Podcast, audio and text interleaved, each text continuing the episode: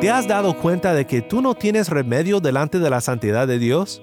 ¿Te has dado cuenta de que por ti mismo no puedes acercarte al Santo Dios? Y que si lo hicieras, lo único que te quedaría por hacer sería clamar muerto soy?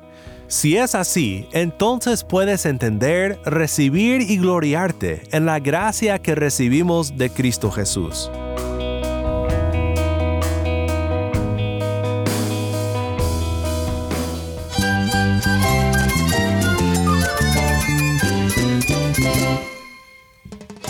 Cristo es mi todo. Cristo es el Rey del universo, es quien guía nuestras vidas. Él es grande y amoroso. Él es real. Solamente Jesucristo es nuestro Señor y Salvador. Es mía quien me fortalece. En Cristo Jesús hay esperanza, hay paz. Y nuestro Dios es un Dios de rescate. Estás escuchando a El Faro de Redención, Cristo desde toda la Biblia para toda Cuba y para todo el mundo.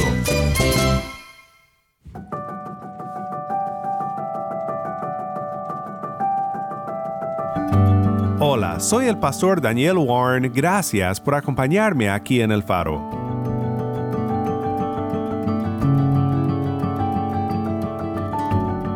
A veces cuando hablamos de cosas como la santidad de Dios, pronto empezamos a pensar en términos abstractos y doctrinales.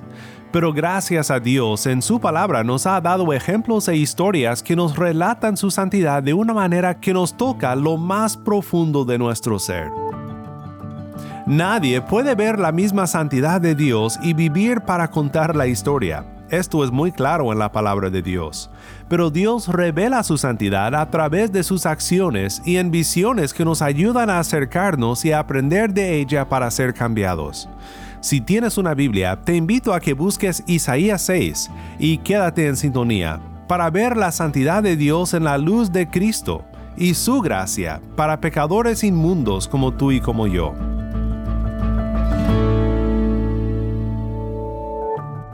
El faro de redención comienza con Amanece sobre mí, canta exaltación.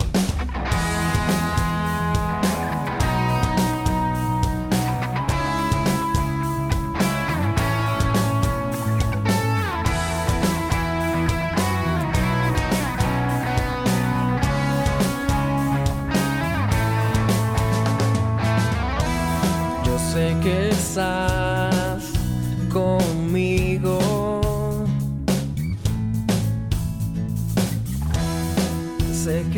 a mi lado.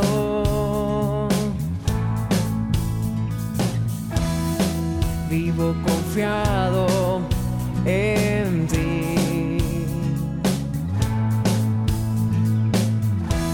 Tu palabra es mi seguridad.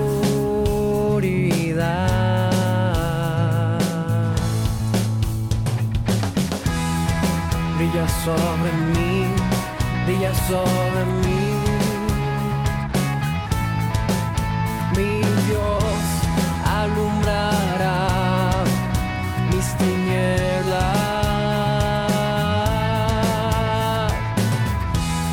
Amanece sobre mí,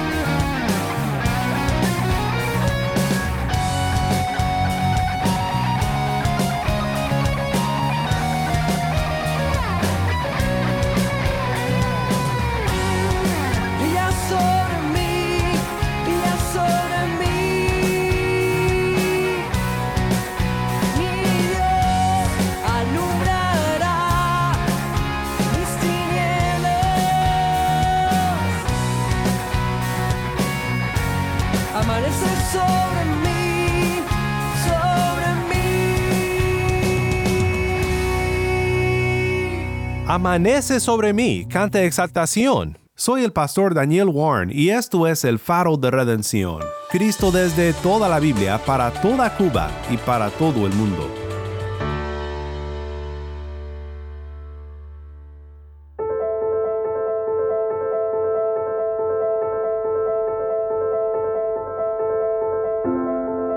¿Alguna vez has visto algo tan bello, tan hermoso, tan impresionante que te hizo muy consciente de lo pequeño que eres? Una vez tuve la oportunidad de volar con un amigo sobre el desierto Anza Borrego en California. Recuerdo que la avioneta era muy pequeña y volamos tan alto que las pocas casas, carros y animales en el desierto parecían de juguete. Volando así de alto en una máquina tan pequeña me hizo sentir desprotegido, vulnerable y pequeño. O tal vez te has parado en la orilla del mar y al ver el atardecer te impresionó la inmensidad del mar y ver el sol desaparecer tan lejos de la vista. Y de pronto la oscuridad llega con todas las estrellas brillando sobre el mar y en ese preciso momento te sientes insignificante en la faz de algo tan majestuoso. Cuando nos damos cuenta de la realidad de Coram Deo, de que toda nuestra vida es vivida en la presencia de Dios, es como cuando miramos hacia abajo como yo en aquella avioneta, o cuando miramos el mar y nos damos cuenta de lo pequeño que somos. En la historia que vamos a escuchar y estudiar hoy, Isaías, el profeta de Dios, no se encuentra arriba del desierto ni a la orilla del mar abierto, sino al pie del trono celestial, en una visión que le hizo sentirse desprotegido. De verdad se sentía derrotado e indefenso delante de la santidad de Dios. Quiero que intentes sentir lo que Isaías sintió cuando en esta visión de Isaías 6 estuvo cara a cara con la santidad de Dios. En el año de la muerte del rey Usías vi yo al Señor sentado en un trono alto y sublime, y la orla de su manto llenaba el templo. Por encima de él había serafines, cada uno tenía seis alas, con dos cubrían sus rostros, con dos cubrían sus pies y con dos volaban. Y el uno al otro daba voces diciendo, Santo, santo, santo es el Señor de los ejércitos, llena está toda la tierra de su gloria. Y se estremecieron los cimientos de los umbrales a la voz del que clamaba, y la casa se llenó de humo. Entonces dije, ay de mí, porque perdido estoy, pues soy hombre de labios inmundos, y en medio de un pueblo de labios inmundos habito, porque mis ojos han visto al Rey, el Señor de los ejércitos. Gracias, Tai. De nuevo, esto fue Isaías 6, 1 al 5. Déjame preguntarte, ¿sentiste la realización de Isaías cuando sintió la santidad de Dios caer como una sombra sobre su alma pecaminosa? Siempre me impresiona lo que dice el texto sobre los serafines. Son ángeles santos y sin pecado, pero al ver a Dios es como si intentaran ver al sol. No lo pueden ver sin cubrir sus ojos, sus rostros, sus pies. Podemos hablar de la santidad de Dios y definirlo en términos teológicos y doctrinales, pero cuando vemos a los mismos ángeles responder de esta forma a la inmensidad y a la grandeza de su santidad, nos queda más claro que nunca lo que somos nosotros en luz de ello y lo que realmente significa cuando decimos Dios es santo. Cuando los ángeles dicen Santo, Santo, Santo, no es una vana repetición ni tampoco una repetición que solo hace buena poesía. No, en hebreo la repetición denota énfasis. A menudo cuando un autor o un escritor quiere enfatizar algo, lo repite dos veces. Esto resalta la palabra como algo a lo cual debemos de prestar atención. Pero tres veces esto es aquí un énfasis inusual, reservado para los puntos más importantes que se comunican en el Antiguo Testamento. Así que cuando Isaías describe el canto de los ángeles, los que claman delante del trono de Dios día y noche, no nos debería sorprender que la santidad recibe este triple énfasis, santo, santo, santo. Con cada repetición el volumen sube, el significado penetra aún más. Dios es santo, santo, santo. Los eruditos notan que ningún otro adjetivo en el Antiguo Testamento se repite tres veces. Dos veces sí, pero tres veces no, nunca. La santidad de Dios merece esta distinción. No existen palabras suficientes como para describir adecuadamente a la santidad de Dios, así que el escritor recurre a la repetición para que nos quede claro. No hay nada ni nadie como este Dios. Nuestro Dios es santo, es otro, es decir, está en una categoría única.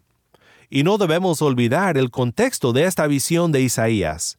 Dice el versículo 1 de Isaías 6, en el año de la muerte del rey Usías.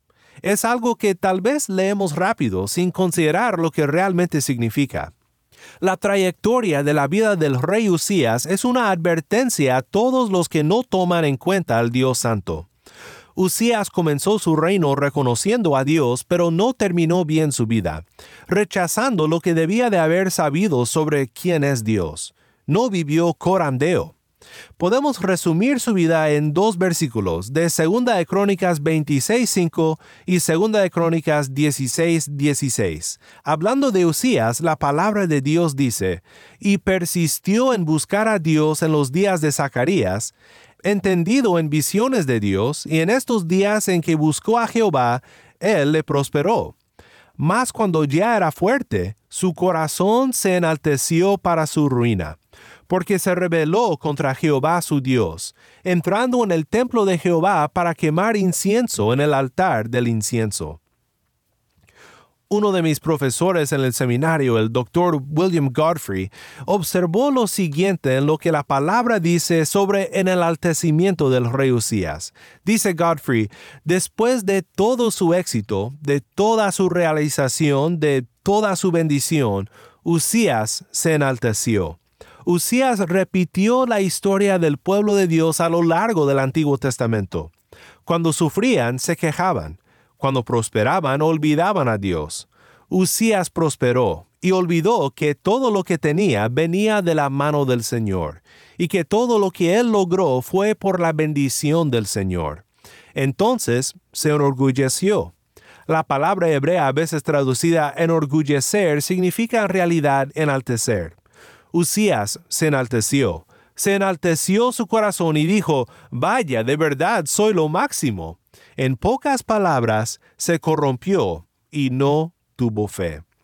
Pues tomando esto en cuenta, escucha de nuevo Isaías 6.1. En el año de la muerte del rey Usías, vi yo al Señor sentado sobre un trono alto y sublime. El rey que empezó reconociendo a Dios y que terminó rechazándole, ha muerto, pero Dios reina. Hay mucho más que podríamos comentar sobre el temblor de la voz del Señor y el humo que llenaba la casa. En esto vemos la autoridad de este rey sentado sobre su trono, y en el humo tan relacionado con los sacrificios proclama la adoración que él merece. Pero creo que estamos empezando a ver lo que es la santidad de Dios, no en términos abstractos, sino en imágenes impactantes de la visión de Isaías.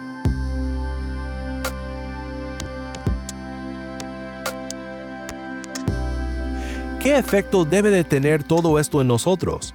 Estamos pensando juntos sobre lo que significa vivir corandeo y vivir siempre consciente de la presencia del Santo Dios, pero al considerar su santidad, ¿cómo podemos buscar la santidad en nosotros? Isaías dijo, Ay de mí, porque perdido estoy, pues soy hombre de labios inmundos, y en medio de un pueblo de labios inmundos habito, porque mis ojos han visto al Rey, el Señor de los ejércitos. ¿Alguna vez has pensado en por qué Isaías se habrá fijado en sus labios inmundos? Claro que todo ser humano tiene un gran problema con la lengua, con refrenar sus palabras y hablar lo que concuerda con la santidad. ¿Cuántas veces en esta semana que todavía no termina has sido grosero con tu familia? ¿Has hablado palabras odiosas a tu vecino que te cae mal? ¿Has respondido con palabras rebeldes a tu supervisor en el trabajo? Todos tenemos el mismo problema que Isaías. El mismo profesor que mencioné observa algo muy interesante en lo que Isaías dice sobre sus labios inmundos. Inmundo, esta palabra, es una palabra asociada con los leprosos. Clamaban inmundo, inmundo, para que se alejaran de ellos todos los que pasaban. Cuando Usías entró al santuario de Dios y quemó incienso en el altar, fue azotado por Dios con la lepra. Se volvió leproso, y un leproso no podía ni siquiera acercarse a la casa de Dios. Era una enfermedad que ilustraba la inmundicia y la impureza del alma pecadora. Cuando él murió, podríamos adivinar que escribieron en su tumba, él fue un leproso que murió sin esperanza. Dice mi profesor, creo que cuando Isaías escucha a los serafines declarar la gloria de Dios y alabar su santidad, piensa en Usías que se acaba de morir y de ser sepultado, y piensa en este epitafio, él es un leproso. Pienso que Isaías está diciendo, ay de mí, perdido estoy porque soy un leproso, mis labios son leprosos, no puedo alabar a Dios, no puedo entrar en su presencia porque soy un leproso, soy un inmundo. Pues esto no significa que en verdad es un leproso Isaías, sino que él entiende lo que significa la lepra. Lo que representa es el pecado y el no poder acercarse a la santidad de Dios. Esto es lo que este pasaje nos enseña. Lo que nos hace ver es que la santidad de Dios es un gran dilema para pecadores como tú y como yo. Si de verdad comprendemos la santidad de Dios, entonces nos damos cuenta de que somos inmundos, que somos leprosos de corazón y que no tenemos remedio alguno. ¿Te has dado cuenta de que tú no tienes remedio delante de la santidad de Dios? ¿Te has dado cuenta de que por ti mismo no puedes acercarte al Santo Dios y que si lo hicieras lo único que te quedaría por hacer sería clamar muerto soy? Si es así, entonces puedes entender, recibir y gloriarte en la gracia que vemos en el resto de esta historia. La santidad de Dios es un gran problema para pecadores como tú y como yo, pero un remedio redentor nos perdona y nos prepara para caminar corandeo en toda la vida, sirviendo al Señor y reconociendo su presencia. Escuchemos mientras Tai lee el resto de esta historia. Entonces voló hacia mí uno de los serafines con un carbón encendido en su mano, que había tomado del altar con las tenazas. Con él tocó mi boca y me dijo, Esto ha tocado tus labios, y es quitada tu iniquidad y perdonado tu pecado. Y oí la voz del Señor que decía, ¿A quién enviaré?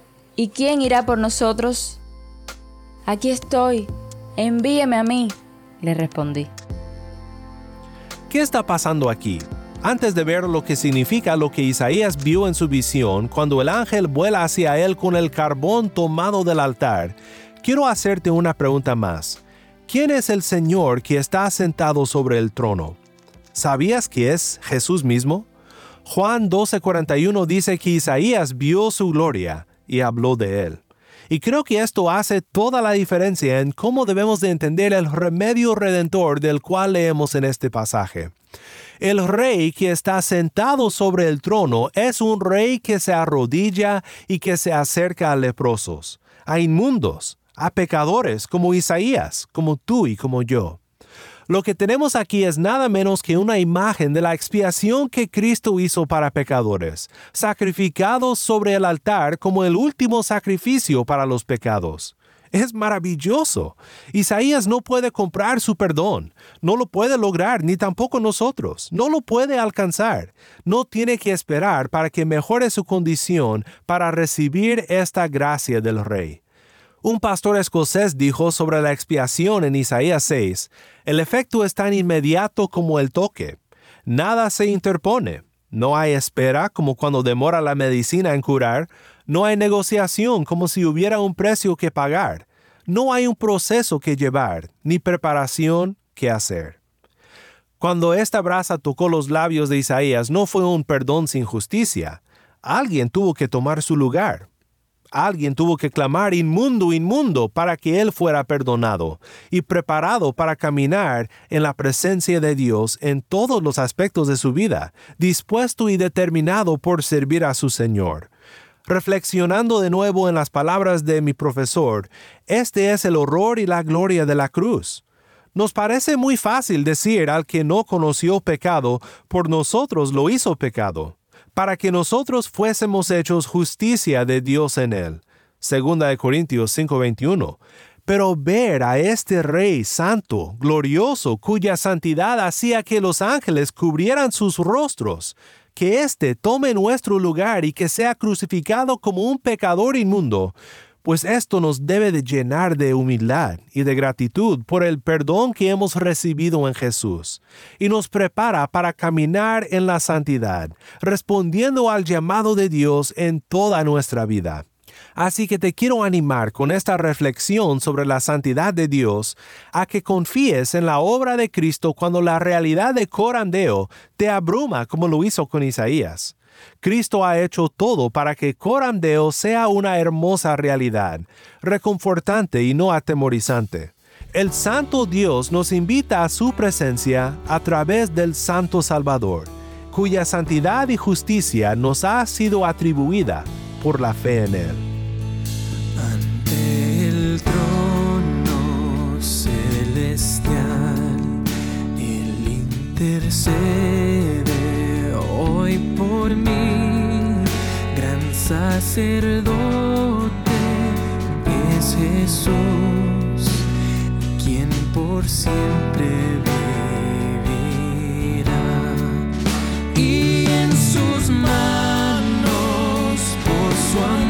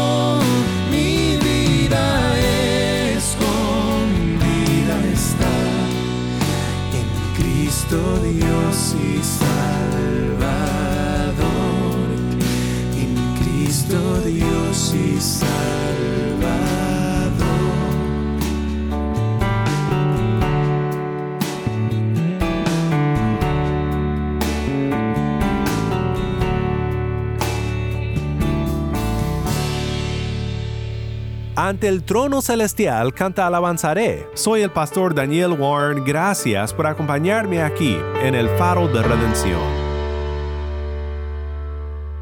¿Alguna vez has imaginado a un rey tan misericordioso como este? Un rey que dejaría la alabanza de ángeles y la exaltación de su santidad para redimir a pobres pecadores con necesidad de gracia como nosotros.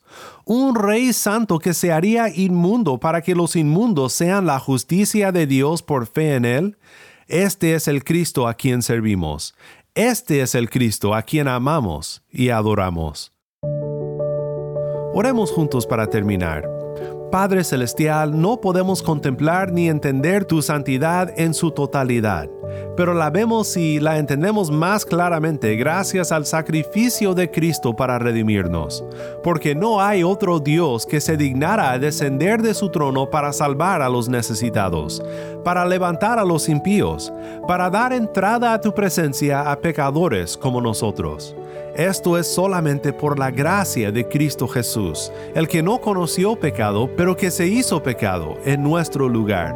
Ayúdanos a siempre caminar en pos de la santidad, agradecidos por el sacrificio de nuestro Rey para salvarnos. En su bendito nombre oramos. Amén.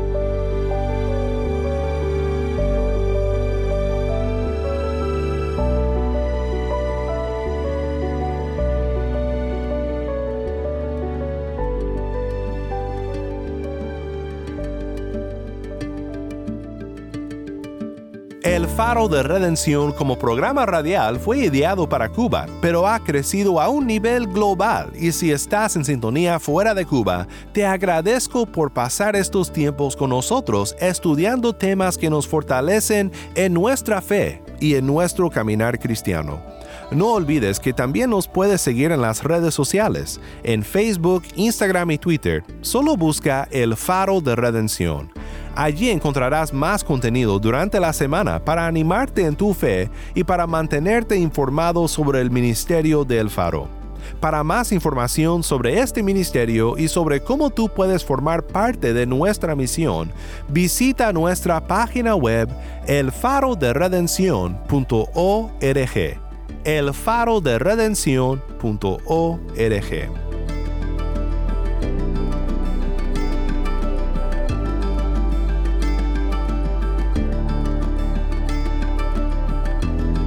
Soy el pastor Daniel Warren.